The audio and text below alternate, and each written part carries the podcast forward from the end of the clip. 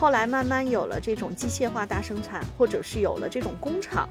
那是不是就要把这些劳动力都要放在一起？那家里的这些孩子是不是就没人管了？嗯，就弄到学校去了，弄到学校去呢，给他们教育，最终呢，实际上是把这些孩子培养出来，接着放到那个工厂里去务工。跟家自己背那个课文，我是真的是背不下来，很困难。然后我也试过很多方法，比如说你背一篇课文，有那种说，哎，你就把它套到一个你喜欢的歌里面，你把它记下来。我根本就记不下来，而且我发现把它搁到我喜欢的歌里面，那歌我也不喜欢了。我当时就讲这个的时候，我会有一个特别深刻的体会，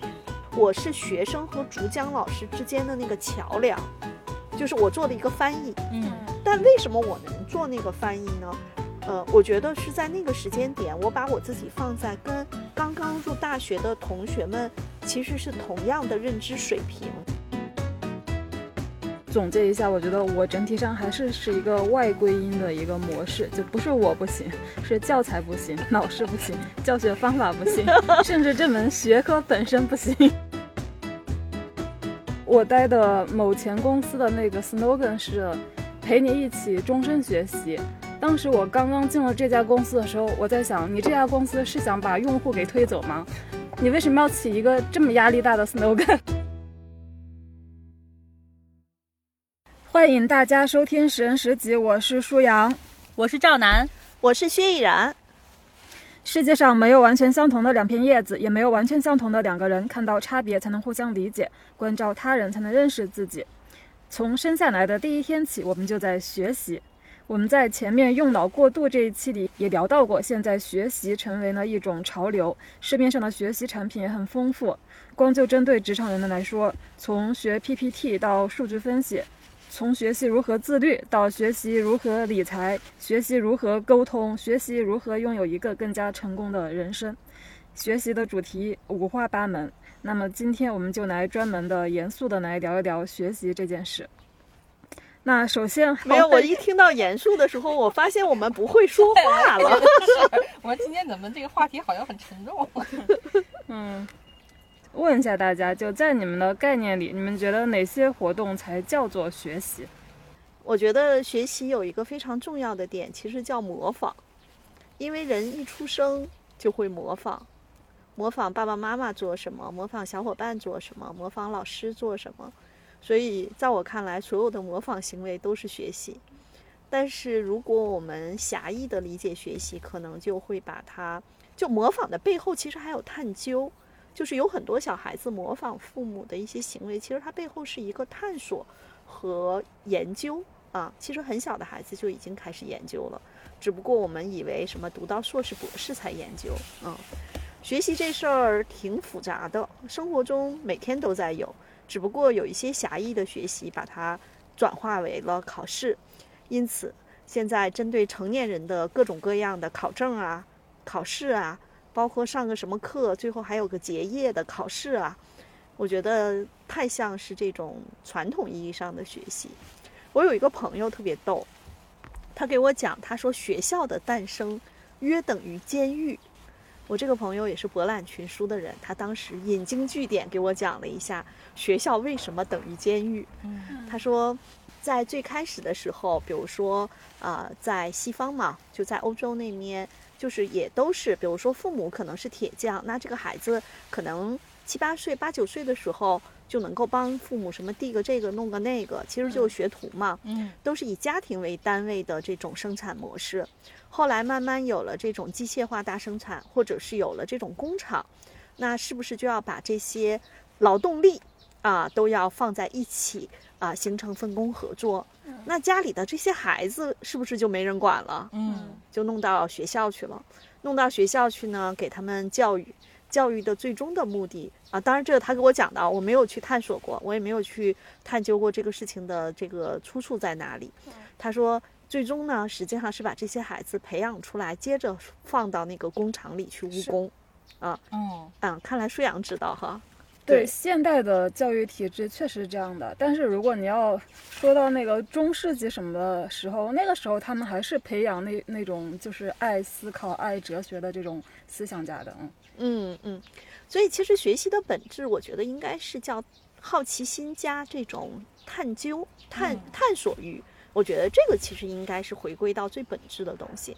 然后盖洛普里面不也有一个学习吗？对，嗯，我排的其实比较靠后，很少在这个呃这几期里头讲那个呃测评工具叫 Horgan。Horgan 里面实际上专门讲到的人的这种叫大五里面的那个开放性，那个开放性其实也是跟好奇心有一点像，就是你对于各方面的信息是不是有这种探究的探索欲。嗯呃，我在大五里面这一部分的得分其实是不高的，在 Horgan 的测评中我也不高，啊，我你大五的开放性也是很中间的那种。对，然后呃，学习在盖洛普中这个才干，我是喜欢把它解读成好奇心，其实是一个探索欲。呃，比如说我之前很早期辅导的一个小伙伴，呃，他他真的是属于那个呃，没关系，说了他的名字也行，他叫关博，就是嗯博览群书的博。呃，之前呢，我给他做咨询的时候，我希望他喜呃活成一个叫行走的图书馆，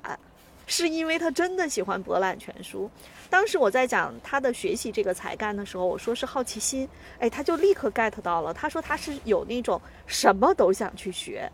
那么学习这个才干，在盖洛普排在前面的人，的确是属于活到老学到老的典范，而且他们更喜欢就呃那种我们说的传统的学习，比如说听课、看书、做笔记，是这样的一种学习的方式。而有一些才干，像我的行动在前，学习在中段，呃，思维也在中段，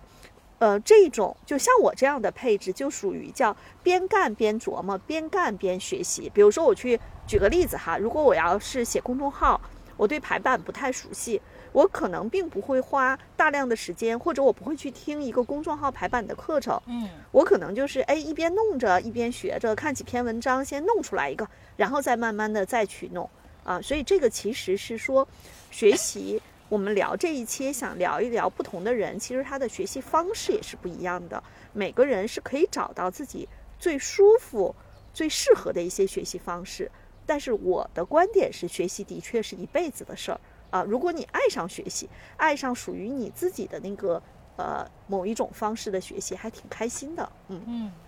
那楠姐，我记得在三年前的时候，就是有一次也是叶然老师组织的一个线下分享里，我在做一个主题分享的时候，当时我做了一个小测试，有一个小调查吧。就当时我是调调查了在场的人里面，大家从小到大的获取信息的那个渠道。嗯然嗯后楠姐提交的那个调查表就很有意思，就她好像既不爱学校学习，也不看书，也不看报，他的他的学习的方式是跟小伙伴玩耍。呃，所以对，要问一下楠姐，你觉得哪些才算学习？嗯，书上这个记忆力真好啊，持续互相挖坑的状态。嗯 嗯，我觉得那个对于我来讲的学习哈，因为我们之前做准备的时候，我也我觉得书上这期的问题特别好，然后我自己也梳理了一下，对于我来讲到底什么是学习。其实我觉得我的学习给我体感特别强的，还是有目标的解决一些问题。嗯嗯，其实就像刚才依然老师说的，可能是我们要去完成一个，比如说要去排版这件事情，但是我不会上来之后先去学什么叫排版，而是我先一边弄一边再看。然后我跟燕老师可能差异不太一样的是，我可能先要看看排版大概是什么，怎么弄，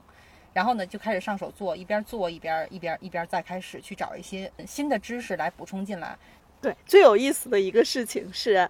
就是我们可以问身边的人，当他拿到一个比如说要组装的家具或者一个小的电器的时候，看不看说明书？呃，我们工作室之前买过一个椭圆仪，然后呢，包括我们工作室买任何东西的时候啊，楠姐拿到了之后，她就先上手装，她是不看说明书的，我也不爱看说明书，但我比楠姐还懒。我那东西如果没人装，我就不想装，我就等着等靠要，等等着有人装，实在不行还可以找人来帮我装。但是楠姐基本上是不看说明书装，对吧？对然后我们家姑娘呢，我女儿就拿着说明书 在旁边说到哪一步了。啊对对对。然后我我在那个过程当中，就燕老师说这个场景，我虽然不看说明书，但是我看图。就比如说举个例子，我们买个桌子，然后我一看那个桌子的图片，我大概知道它长什么样。然后它有几个结构在那儿，虽然不看说明书，但是我大概知道它要装成那样。嗯，那在这个过程当中，因为不看说明书，有没有返工的部分呢？一定是有的。但我觉得跟返工比起来啊，和这个一开始拿着说明书那么多文字去读哈，我愿意去返工。舒阳一定是看说明书的，是吧？是因为我不看说明书，我第一步都不不知道要做什么。对，所以你看，其实我们在聊关于学习这件事情，虽然说要比较严肃的聊，我跟楠姐就乐了，就是我们聊学习，其实还是聊识人识己嗯啊。呃，因为十人十己最核心的点就是人和人真的不一样。你看，就从一个东西你看不看说明书开始，就能够发现我们特别不一样。那比如说举一个例子，如果是在生活中、工作中去同时几个人共同去做一件事情，就相当于我们面试的时候经常有那个无领导小组讨论嘛，也是要团队去做去完成一个任务哈，你就能看出来。每个人他不同的探索这个世界或者解决问题的方式还是很不一样的。嗯嗯，我还没有问完楠姐呢。哦 楠姐，你之前说你是在一个具体的任务里面，这样对你来说是一个效率更加高的一种学习的方式，是吗？嗯那比方说，因为我们知道一般的这种应试教育，其实它不是这种学习方式嘛。那你是怎么度过应试教育的？应试教育最开心的就是有一帮同学跟着你一块玩儿，然后还有就是，比如老师，我记得小的时候老师可能要求背课文吧，然后呢课文背不下来就要留下来，必须要背完才行。我觉得那个过程特别有意思的是，你可以跟小伙伴一起，哎，互相去一边打一边闹一边玩，一边把这课文背下来了。所以楠姐的重点不是背课文，对是一起玩。对，对，但但是一起玩的时候，其实效率还是挺高的。目标是把那个一起玩的开心，同时把那个课文背下来嘛。那种对于我来讲，我觉得，呃，我不觉得那个任务枯燥，嗯嗯，反而是跟家自己背那个课文，我是真的是背不下来，很困难。然后我也试过很多方法，比如说你背一篇课文，有那种说，哎，你就把它套到一个你喜欢的歌里面，你把它记下来，我根本就记不下来，而且我发现把它搁到我喜欢的歌里面，那歌我也不喜欢了。其实说到楠姐这个特点哈，我就想多补充两句，就是有时候呃，当我们成为父母之后，我们会发现。呃，有孩子的学习方式跟我们也是不一样的，嗯但是我们有的时候愿意用自己，呃，用着顺手的学习方式来告诉孩子，因为大家每个人不一样，你非要把你的方式教给他，有可能对他来说是，呃，不太好用的。比如说，我讲一个例子哈，就是我是属于那种如果要强行应试教育需要去记一些东西，我会通过就是笔记，比如说像那个英语单词，我会抄单词。呃，如果是一些需要记忆的，我会通过啊、呃、思维导图这样的方式去做记忆。然后我曾经在我女儿小的时候，我把这些方法教给她的时候，我发现她并不愿意用，她就她并不愿意用，这是一个。第二个呢，就是如果就是各位伙伴家里面有孩子像楠姐这样，就是开个玩笑话说小时候既不爱听课也不爱看书的孩子，你一定要给他送到那种偏项目制学习。比如说，现在在北京有一个机构叫探月，啊、他们其实就是偏项目制学习。就楠姐如果那个时候在这样的机构里面去学习，她一定是佼佼者。学习这个事情，不管是应试教育还是我们终身学习，其实都是要找到自己感兴趣的、适合的方式和方法。嗯，然后回答一下我的，我觉得我比较擅长的学习方式啊，因为我是做了这个盖诺普之后，然后因为又又是今天关于这个学习的主题嘛，然后我思考了一下，我觉得我在小时候应试教育阶段，我发挥了哪些盖诺普才干呢？我觉得一个是搜集，嗯 还有一个可能是关联。然后我解释一下，我是怎么在应试教育中发挥这些才干的。就其实就是我那个时候上小学、上中学，就互联网还不普普及嘛。但即便如此，就我觉得我在同龄人中间，我是那种知识面最广的。就是我说知识面广是课外的知识面很广，嗯而且我觉得我的这种很广广的课外的知识面是反哺了我的学习成绩的。嗯，特别是我后来学了文科之后，就是我会去刻意的去呃，就可能说，比方说，对于一般的学生来说，课本上的一个知识点就是一个知识点，但我会非常主动的去寻找在课外书里面寻找跟这个知识点有关的一些内容，那我就可以把那些东西连成一片。对，融会嗯。贯通。对对对，呃，我说一个更有意思的，嗯。就是在礼拜一我见的一个在读大二、即将读大三的一个男生，然后呢，我当因为比如说像给这么小的小伙伴做咨询的时候，我会问到他高中时期的学习成绩以及哪些科目学得比较好，然后我当时就问到，我说，哎，那你算是学霸吗？他说，呃，如果认真学的话还行，比较这个谦虚。后来我说，那你语文学得好吗？他说语文还行吧，嗨，应试教育的那些语文其实也是有有套路的。嗯当时我就有一个特别深刻的体会，就是我肯定不是学霸。嗯，按照我妈妈说，我在什么中考、高考都是那种叫瞪着猫尾巴上炕的人，就是反正上过了分数线，过了重点分数线，但成绩肯定不是最好的。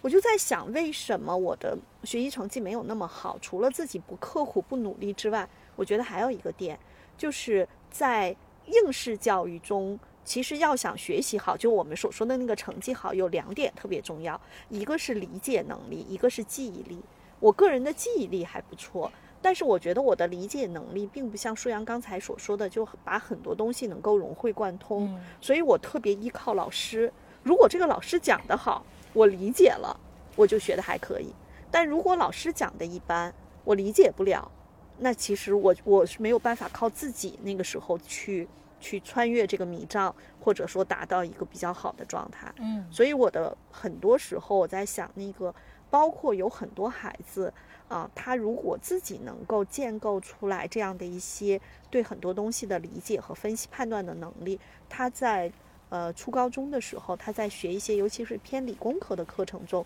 可能相对来说会容易一些。嗯，我觉得理解应该理工科、文科都会挺有用的，都会挺有帮助的。可能对理工科来说，就是就盖诺普里面的那个思维才干、思维和分析，可能是显得更加的重要。是的，嗯我的思维和分析就偏后一些。我能考上大学，完全靠记性好。然后刚才依然老师说到理解这个能力的时候，我也想到，就为什么我上大学的时候学习成绩就不行了？就因为老师讲的我都理解不了。学霸居然说老师讲的，你可是在那么个那样的学校，你说老师讲的，哎哎，那为什么？对啊，要对深挖一下，挖坑挖坑。这就说到呢，我的学习经历里非常有挫败感的一个阶段，就是我的大学时光。是因为老师讲的不好，嗯，我总结了一下，应该有多方面的原因。一个可能是因为我太较真了，嗯，嗯，就是我觉得我好像比较适合去学习那种，就你可以说，要么是理科里面的那种，就是呃理科就自然科学的东西，就我觉得它是有一个坚固的理论基础；要么是学习就是文科里面的那种，也是偏偏人文的，就是能够发挥我的就是可能搜集关联这方面的才干的。但是我当时学的其实是一个金融。然后这这种科目呢，其实它本质上它是一个应用型的学科，嗯，虽然说它也涉及到一些经济学的理论，但那种理论又是跟文科的、理科的理论又完全不一样的一种理论。就反正是不我觉得，是你不感兴趣呢？或者说，我觉得不是不感兴趣，因为当它成为一个难题的时候，我都是有很很强的兴趣去攻克它的。但是我后来觉得，它就是那个那个学科本身有问题。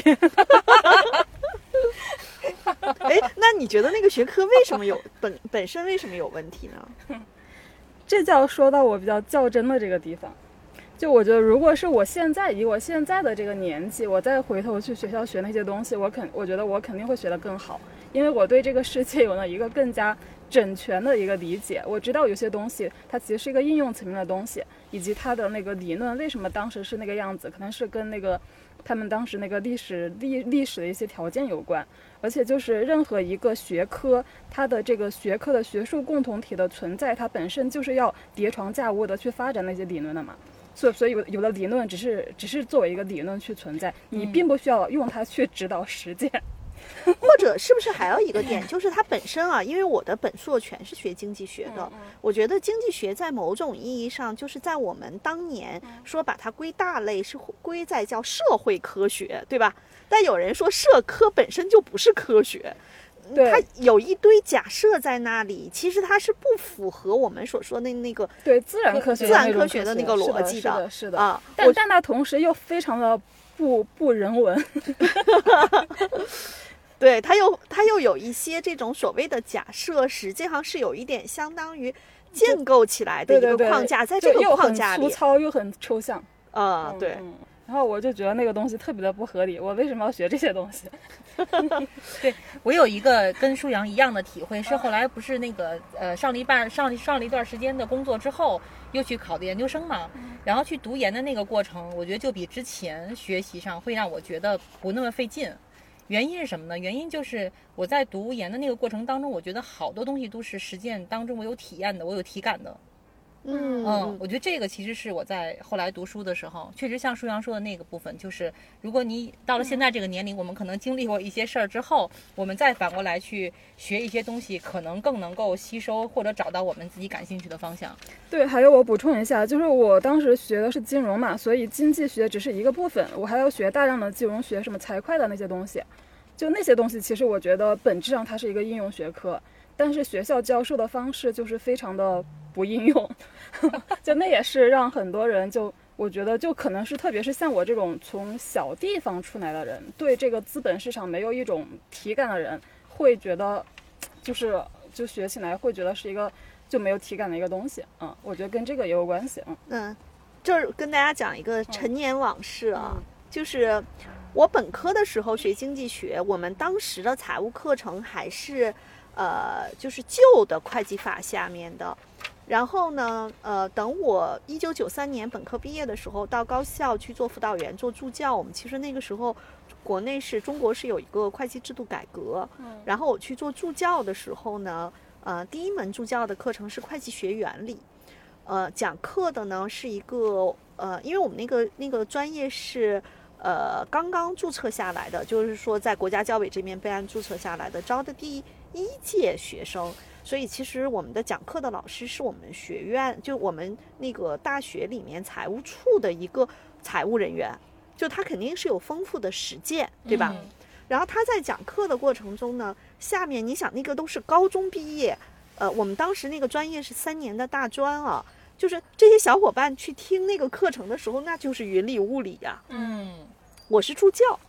助教呢是要负责去给讲习题的。但其实，在某种意义上，我既没干过财务，我们以前学的还是旧的。嗯可是，呃，的确是当你有了一些这个就是呃社会经历之后，再去理解一些东西，其实是更容易的。嗯我记得特别清楚的一点，就是在会计学原理这门课，首先要讲明白第一个概念叫资产恒等于负债加所有者权益。嗯对，在讲这个的时候，当时我就听那个老师自己在上面给自己讲的吧，他讲的挺明白，但是下面的同学们都是看着他，啊，然后我是作为助教，我要去讲习题。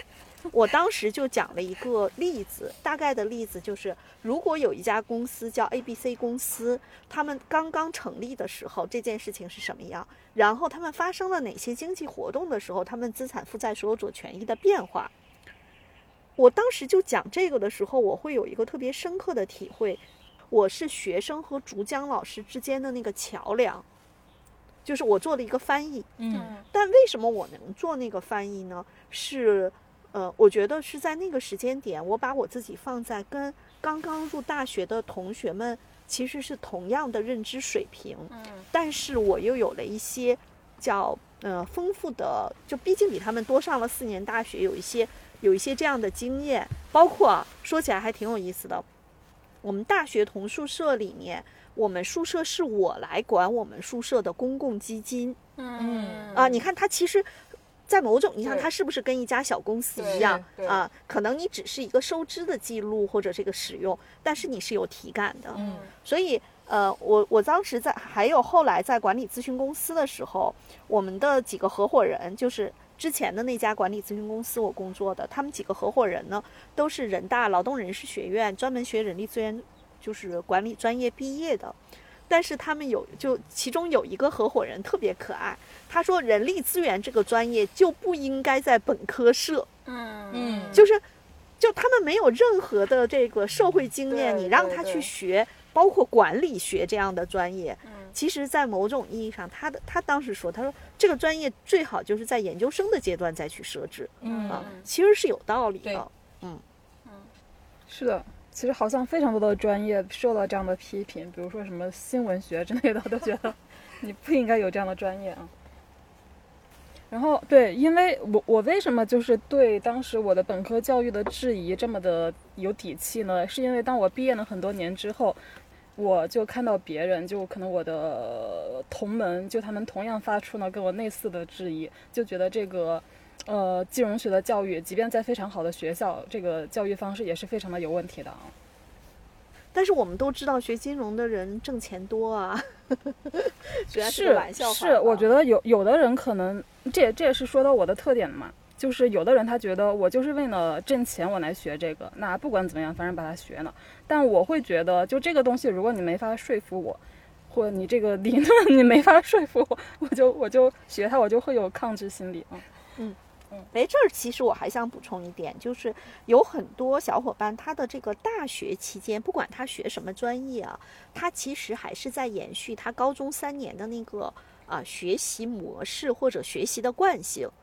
他更多的是说啊、我既然学这个专业啊、我我要这个成绩的排名，比如说绩点的排名在前百分之多少多少，那我就还是一个应试教育嘛啊、我就想办法考一个更好的成绩啊、有些人是他这样，就是不。他可能并不像舒阳这样说，呃，这个东西没有办法说服我，或者我没有办法跟他嗯认同，我就不会去学。有一些人更多的是他把学习当成是一个排名啊，嗯尤其是竞争排前面的。当然也看他竞争在哪儿竞争，有可能他不在这个维度竞争哈。是的，因为我当时就我也有身边那种同学，就是上了大学之后，他们还是像高三一样每天去上晚自习嘛，就他们的学分期确实也很高。但是就是比如说我试图想跟他探讨一些我不理解的问题的时候，我觉得从他那里我也并得不到满意的回答。就我觉得他们其实也没有搞懂，但他们确实能考得比较好。嗯嗯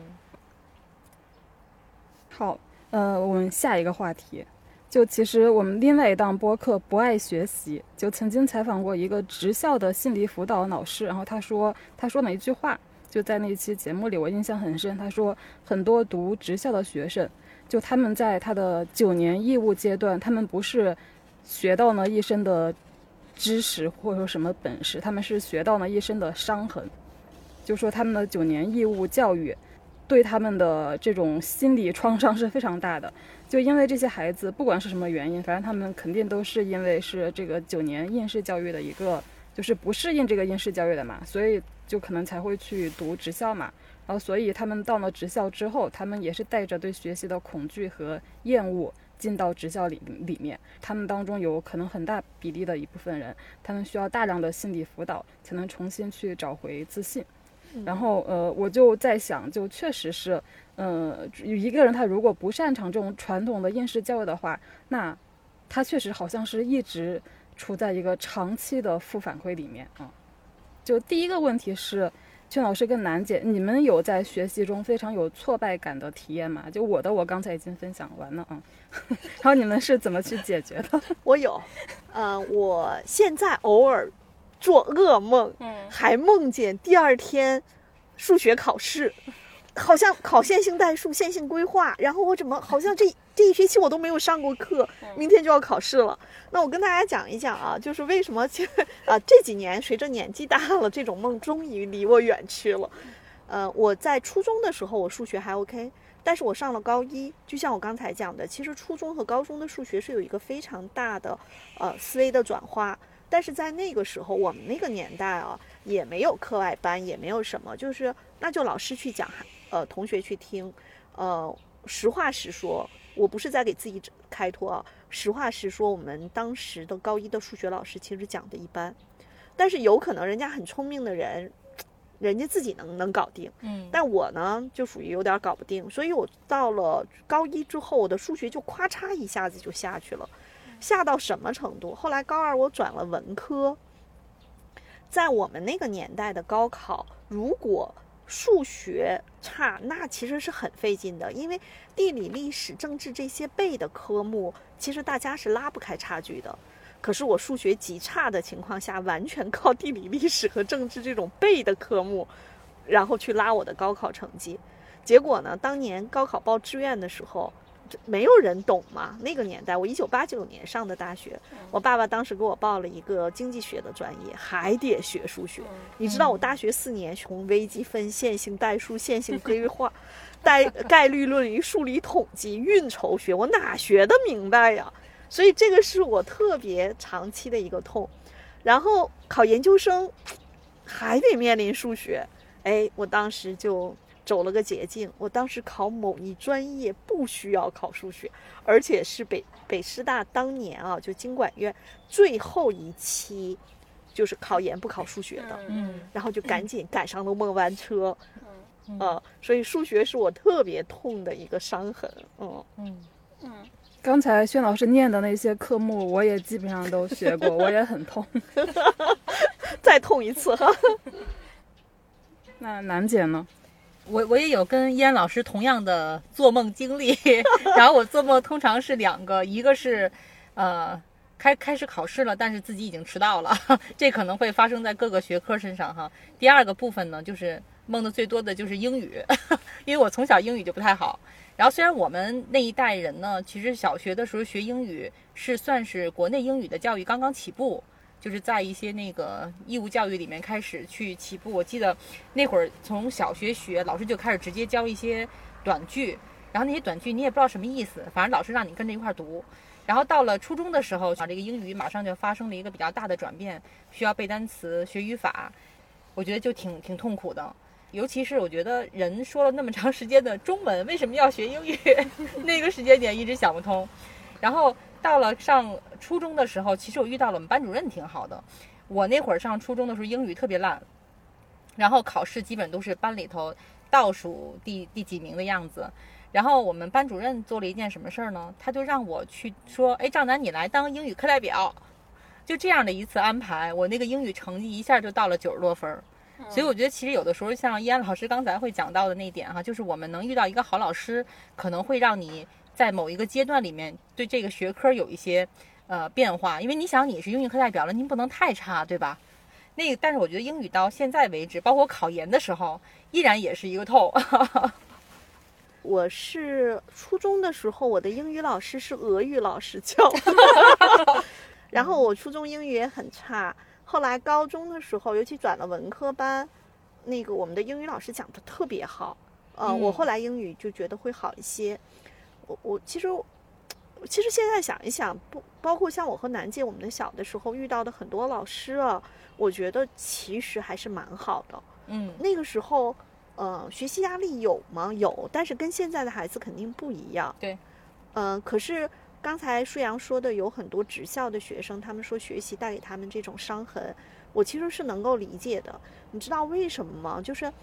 每个孩子其实都需要通过外部的正反反馈来建构他的自信。当然，有人可能是天生自信，这样的人我觉得特别少啊。嗯很多小伙伴其实都是需要来自外部的正反馈，但是往往可能有一些孩子他这个学习不好，是因为比如说最开始的时候可能比较贪玩啊，或者开窍晚啊，或者等等这些缘故，让他可能。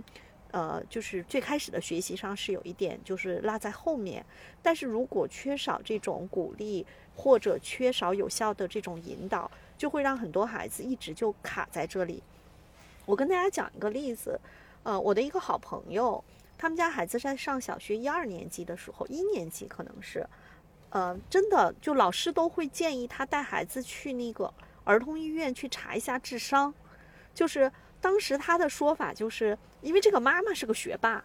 然后呢，他儿子就是就是比如说班里头小学一年级嘛，那个数学考试大家可能都考最低九十七分，甚至可能很多人都是一百分儿，他儿子就考个可能六七十分，嗯那就是老师都会担心这孩子是不是智商有问题。后来她她老公就跟我跟她说说你去跟依然姐聊聊，然后我当时问了他三个问题，我第一个问题是我说你们家孩子几月份出生的？就大家可不要小看六七岁的孩子，那差几个月，那智商就是说这个这个这个成长，他的开窍，他其实差距很大。嗯比如说有些孩子可能他是十月份出生的，嗯是同班同学，而有些孩子是第二年七月底出生的，那差不多差一岁了。这个男孩儿就是属于这种比较小的同龄孩子里面，这是第一点。第二，我就问他第二个问题，我说你们家孩子在上这个小学之前上过没有上过学前班？他说没有，直接从幼儿园。我说二十以内的加减法你带他训练过吗？他说没有。啊，我说我说啊。第三个问题，你知道我问的最有意思，我说那你感觉孩子这个成绩老不好，他自己有压力没？他说没有，可开心了，同学也特喜欢他，老师也特喜欢他。我说那你就不用太担心。我说但是呢，你看我其实问的第三个问题是打击没有打击孩子的自信。嗯啊我说那你就不用特别担心，但是呢，我会建议你帮他把二十以内的加减法在短时间内训练的熟悉一些。哦，后来我又追问了他一个问题，我说你们家孩子是不是认字儿认的也比较少啊？他说嗯。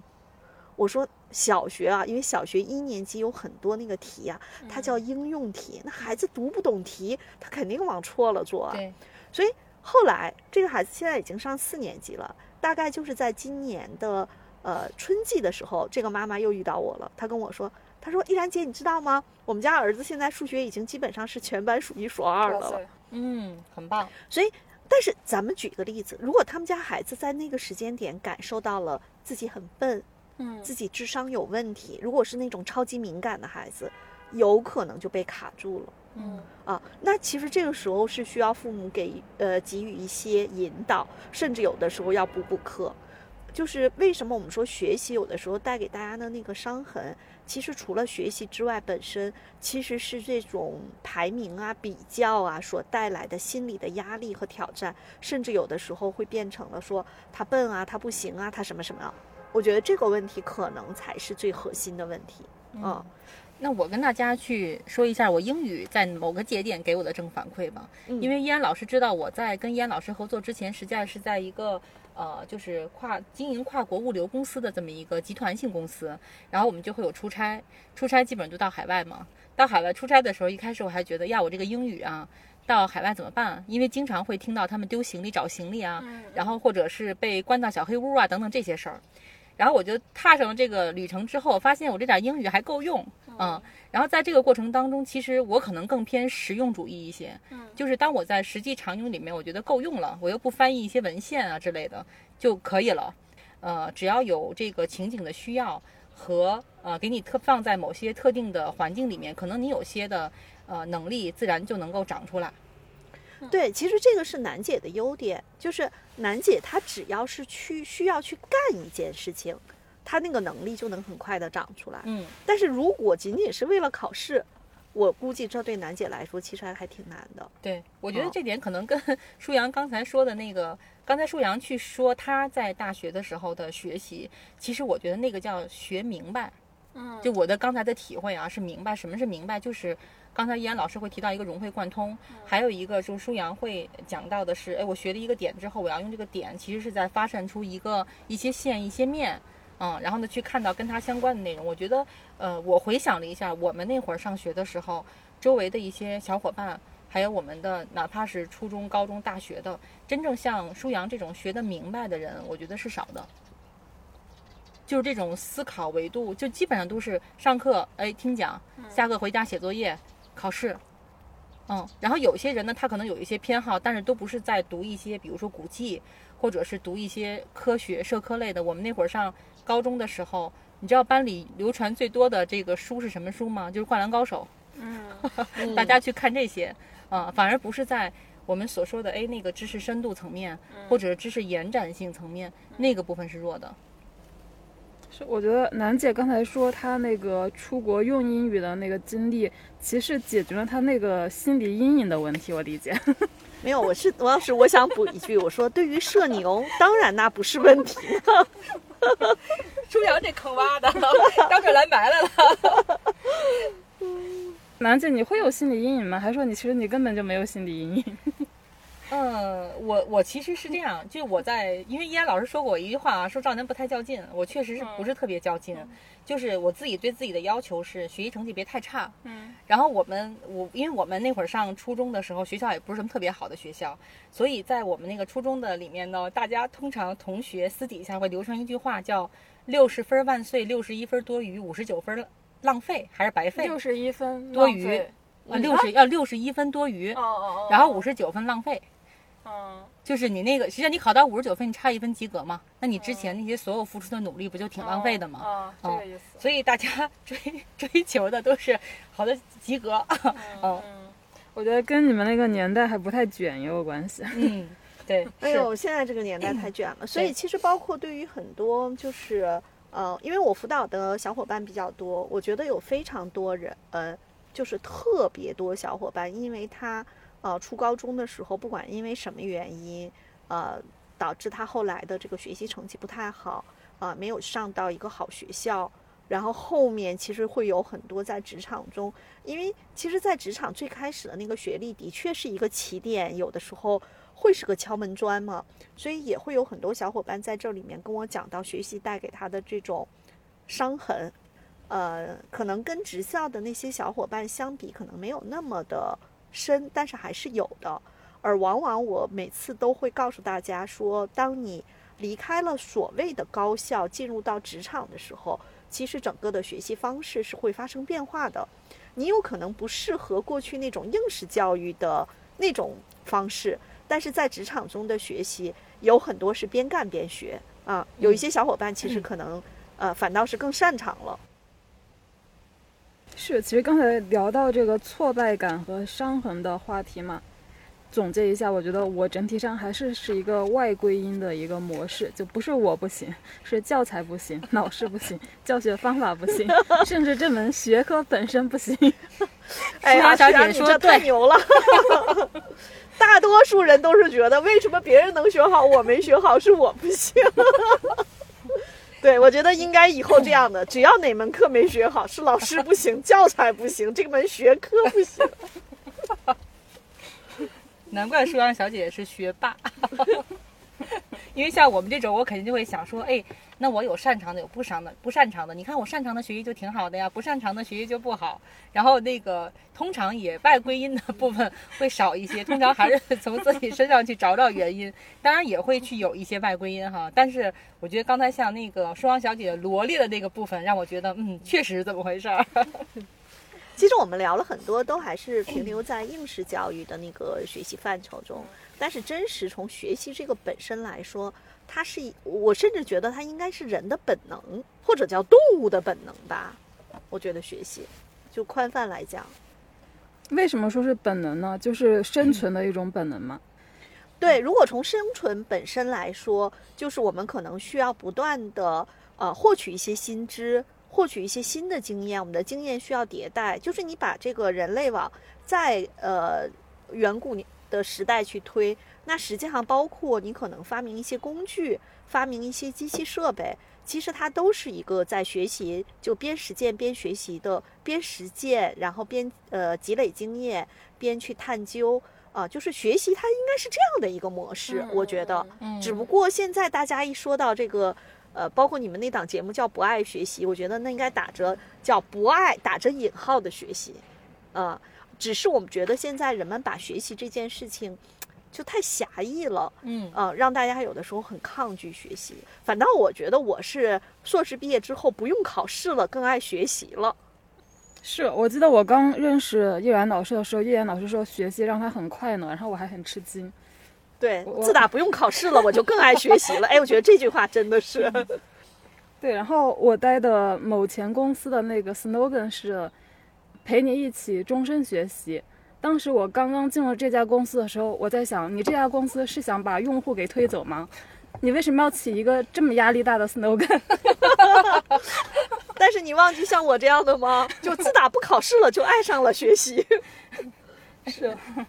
是我后来就更多的理解了这个世界上，反正就是有很多跟我不一样的人。嗯，然后你说学舒阳一个学霸，博览群书，然后说自己不爱学习，我心想你这是反讽吧？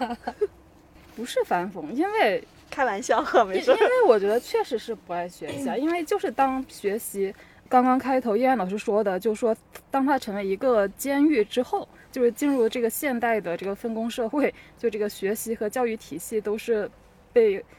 就相当于是一个制度化的去运作之后，它确实就是其实是个负担。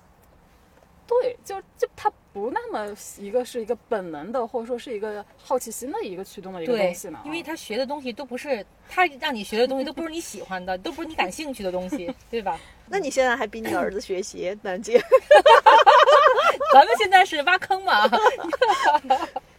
是，我觉得就是我们那档播客，今天刚才燕然老师聊到，就是我们那档那档播客叫《不爱学习》，就是确实我觉得这个名字还是蛮有号召力的。就很多人说，就是看到这个名字就订阅了我们的播客，他们可能从来一期都没有听。他们给自己那个弄了个不爱学习，然后觉得嗯，这是我们共同的 slogan。嗯对，我觉得是这样哈，就回归到学习的本质啊，就是我觉得要把它分为两种，就是一种其实是基于我自己对某些事情的探究和好奇心，嗯啊，好奇心，然后探索欲，然后我可能去收集相关的信息，然后在我自己的头脑中进行这种加工和整理，然后哎，我会觉得说哎很有意思，然后呢再去像舒舒阳说的那种关联，我再把很多东西再去就是慢慢的织成一张属于自己的网啊，我觉得这个是呃在某种意义上它是一种比较快乐的学习。呃，还有一种呢，比如说，呃，我之前跟舒阳说，我说我比较爱学习。其实我的学习的背后，我觉得是有一种对呃某一些领域里面的好奇心。啊、比如说前一段时间在家闲的没事儿啊，因为我们知道在北京现在这个阶段，你可能也就只能居家啊，居家办公的事情不多的话，有的时候就看看书。我在看书的时候呢，我就拿了一个本儿在旁边，就是啊、是就随手写一写。然后我外甥女儿看到了，问我说：“小姨，你这是在抄书吗？”我说：“嗨，我说倒不至于是抄书，我说只是把自己感觉特别有共鸣的点，或者我因为这个点想到的其他点，我就把它随手写下来。我说，毕竟是这个叫年纪大了，记忆力差了，所以愿意去把它去弄下来、写下来，呃，就是强化一下记忆，这是一方面。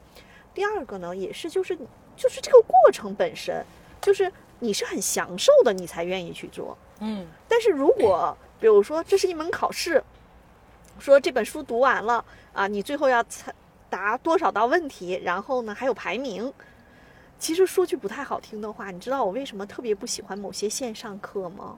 尤其是还要考试的线上课，我从来都不上。嗯因为我觉得，当这个事情变成一种外部的一种驱动机制的时候，我好像本能的其实是有一些抗拒，因为我知道我自己的竞争虽然不排在前头，可是还是挺靠前的，至少在二十以前。嗯那就是如果那个成绩太差，是不是自己也觉得好像有点不好意思呀？但是我又不太愿意去卷，啊，嗯所以有时候爱学习，当一个人真正爱学习的时候，他一定是对他感兴趣的东西发自内心的有好奇心和探索欲，他要去探究，他要把这些东西融会贯通，而不是被一个外部驱动的排名机制嗯所驱动。而排名机制驱动的时候，有些人可能在那个过程中也有兴奋吧，但是至少我没有，我还是做自己喜欢的事情会更开心一些啊。我会觉得，就比方说我的应试教育阶段那种拿高分的那种感觉，嗯，我觉得跟跟玩游戏的那种正反馈有点像，就是就是那种很直接的一个数值给你的那种正反馈。但是你说这个过程中真的是，就是那种学到什么新鲜知识的那种兴奋感，我觉得确实是其实是没有没有很强烈的。嗯更多的是就是那种直接数值给你的一种正反馈，或者说是你在刷题的过程中，就之前那个刷刷对了百分之八十，然后又刷对了百分之九十，然后这这种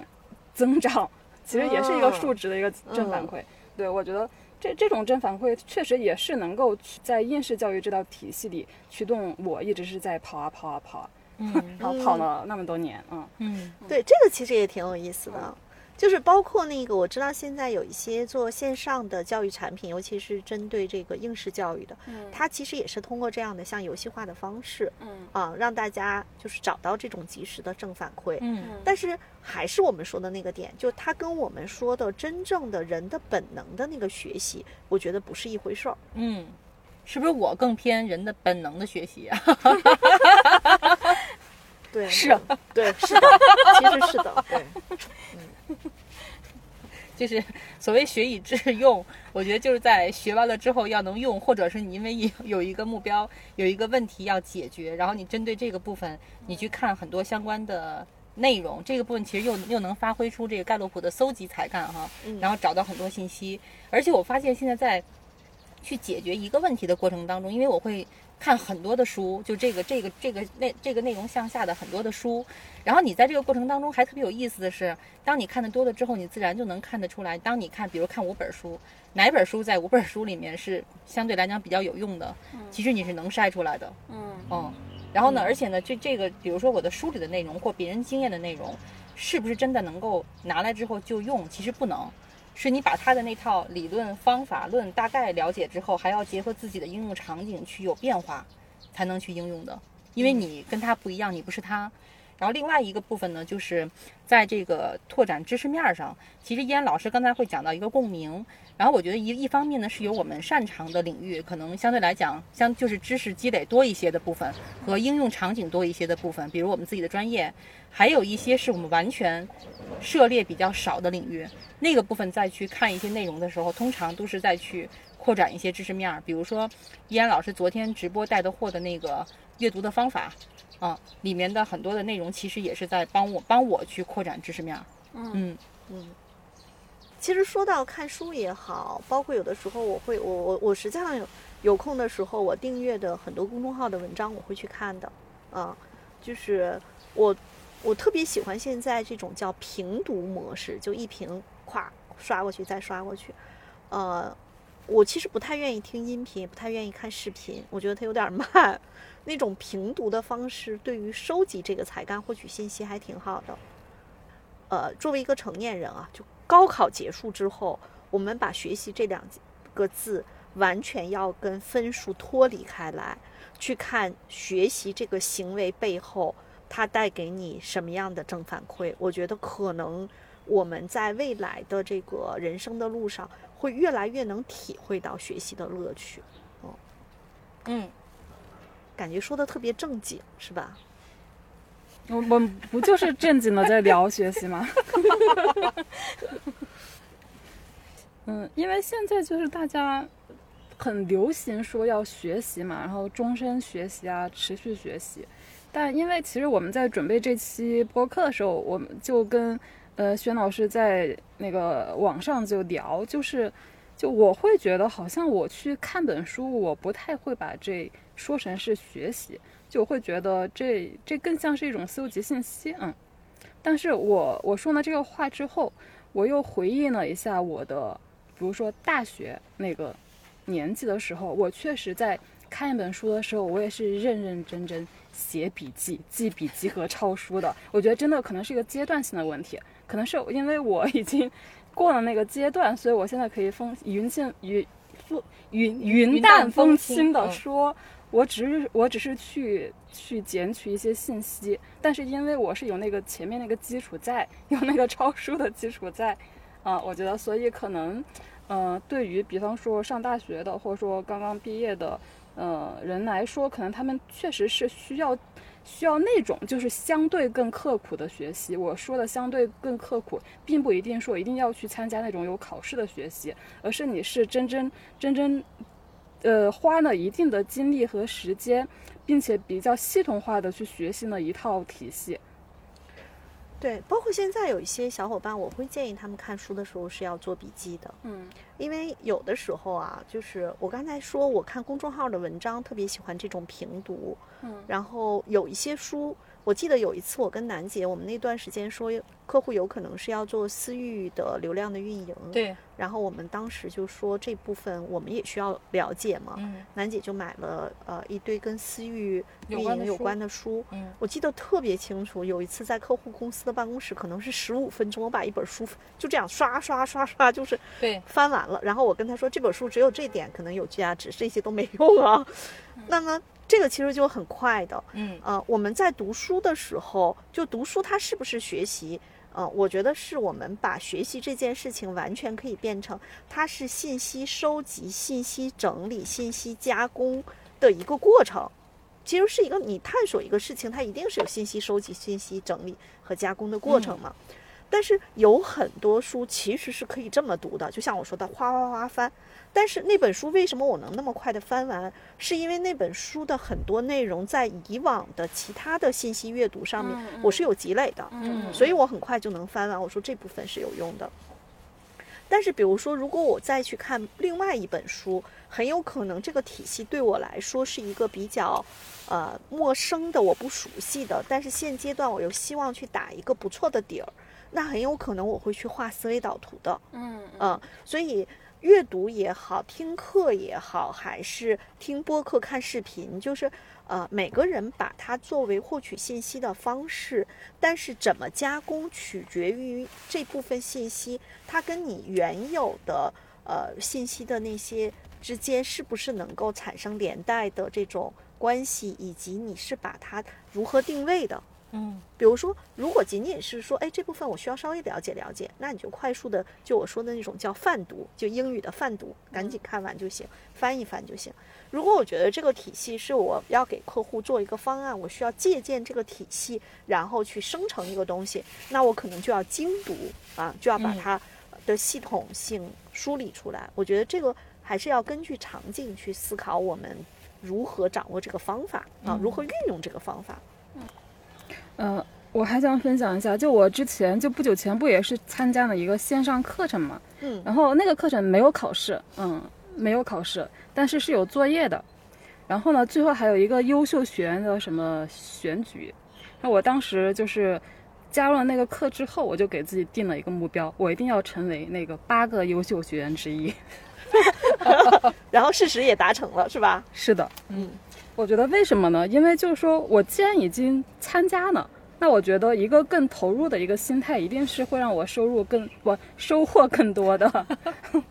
对，因为我看到有大量的人，他们根本就是视频都没有看，就这个活动课也没有参加。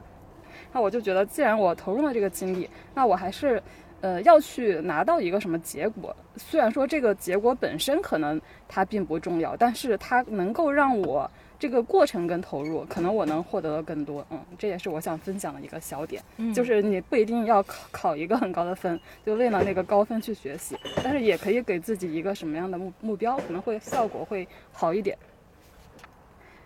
虽然我们现在的教育体系和教育产业，它还是更多的是用标准化的方式去培养人，但呃，我们可以主动的去培养自己嘛。那就是呃，你们有没有会觉得，就是有什么样的方法，就能够去发现自己的适合自己的学习方式？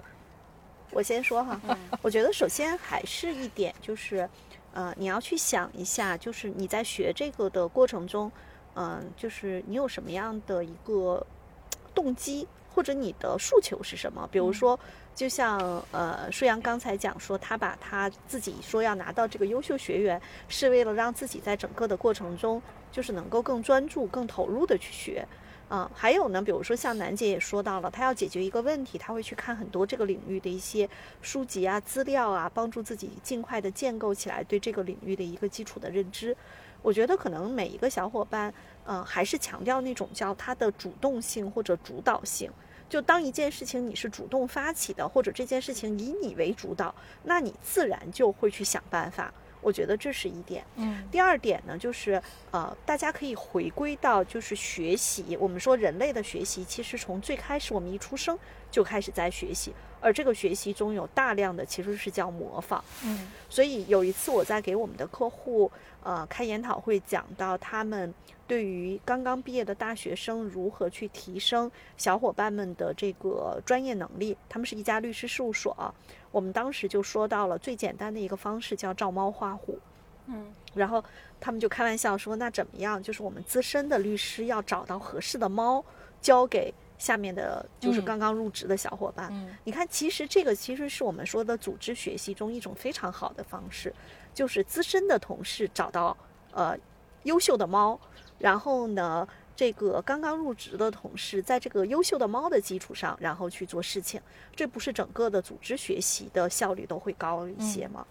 呃，那在这个过程中呢，我们自己有没有有意愿去找到更优秀的猫？其实有的时候，在互联网的这个信息如此发达的当下，呃，有非常多的猫，但是你有没有辨识力能够找到优秀的猫？我觉得这个也很重要。嗯还有一点呢，就是当我们想去学某些东西的时候，其实，呃，这个时代已经有了非常多的先行者，不管是他写一些书，包括写一些呃文章，我们都可以通过这种借鉴的方式去。就以前我和舒阳咱们做那门课的时候讲过一个叫宽胶带的理论，对吧？嗯就是你可以去获取一些呃别人已经研究出来的新成果，或者别人已经实践过的经验的分享，用你的宽胶带呃去帮助你建构起来一个最基础的认知。我觉得这些其实都是在讲到学习，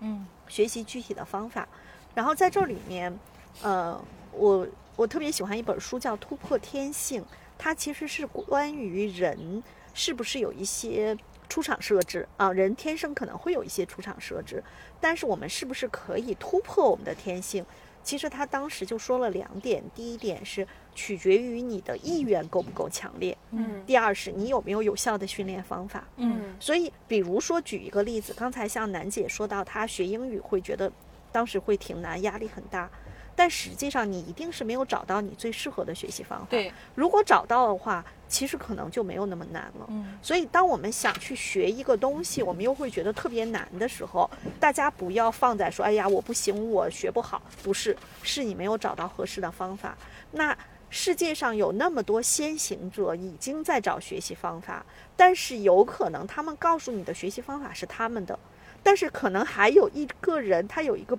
独特的学习方法，可能是适合你的，你还不知道，你把它找到了。可能这个也就找到了真正的破局点嗯啊，我觉得是这个。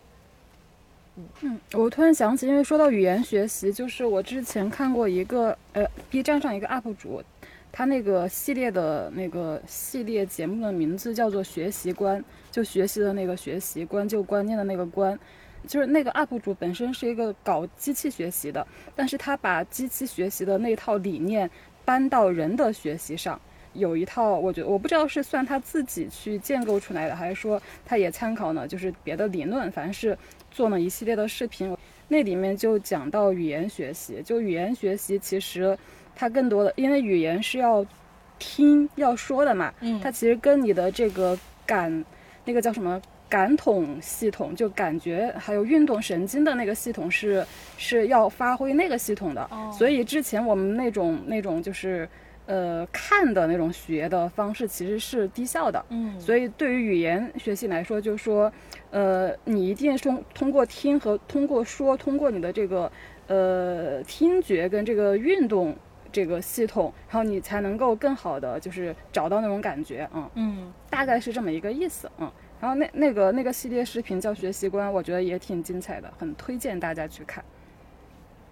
然后我在这儿，我突然想到一个，呃，一个自己的亲身经历吧，就是之前在那个呃组织里面还做 HRD 的时候，依安老师作为外部顾问，当时呢我们会面临一个部分是我被集团派到去管业务那摊儿，然后同时呢也要去呃管着集团的 HR 相关的一些工作，然后期间还单独负责一个项目，其实就是发现手头的工作特别多。